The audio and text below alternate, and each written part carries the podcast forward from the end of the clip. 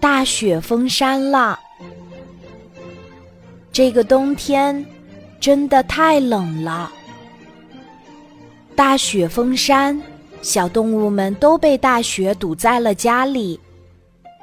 天蒙蒙亮的时候，公鸡伯伯推开自己家的窗户，一股寒风立刻吹进屋里。公鸡伯伯在风中颤抖了一下，依然昂首挺胸的给大家打鸣。住在隔壁的鸭妈妈早早的起床了，她正在厨房里忙得热火朝天。今天的早餐是水果沙拉和烤面包，孩子们一定会喜欢。只可惜。不能出门送一些给白鹅妈妈和她的孩子们尝尝。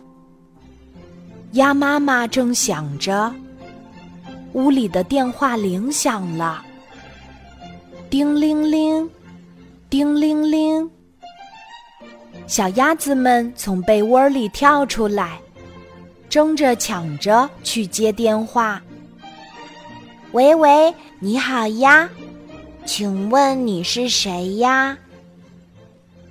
电话那头传来白鹅宝宝们可爱的声音。早上好呀，我是大白。嗨，我是小白，该轮到我啦。我是大白的妹妹，小白的姐姐。你们猜猜我是谁？同一时刻。小狗弟弟正在给小猫姐姐打电话呢。电话刚一接通，小狗弟弟就兴奋地说：“小猫姐姐，昨晚那道算术题我终于算出来了，答案是五十八，对不对？不知道是不是因为大雪封山的原因，电话线串线了。”小狗弟弟的声音被白鹅宝宝们听到了。不对，不对，我是大白的妹妹，小白的姐姐，快来猜猜我是谁？哈哈，很容易猜呀，你是小白鹅雪儿。小猫姐姐的声音也出现在了电话里。哇！好好玩啊！小鸭子们在电话另一头欢呼起来。他们第一次在电话里同时听见这么多小动物的声音。大雪封山，不能出去玩，真是太没意思了。不如我们来猜谜语吧。小猫姐姐的提议让电话里的小动物们都很兴奋。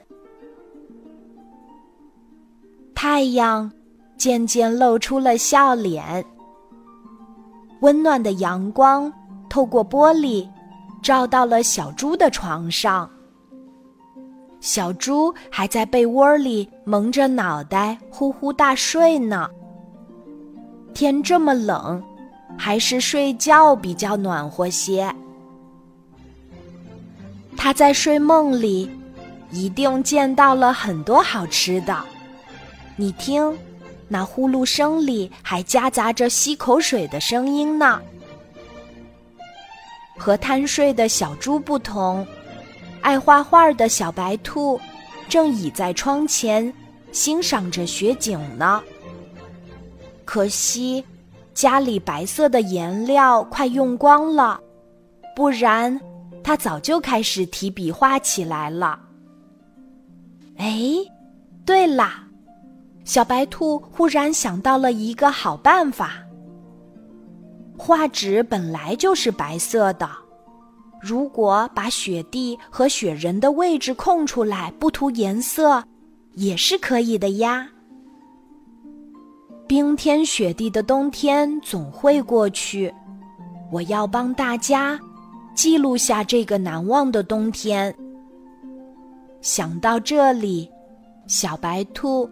认真的提起画笔。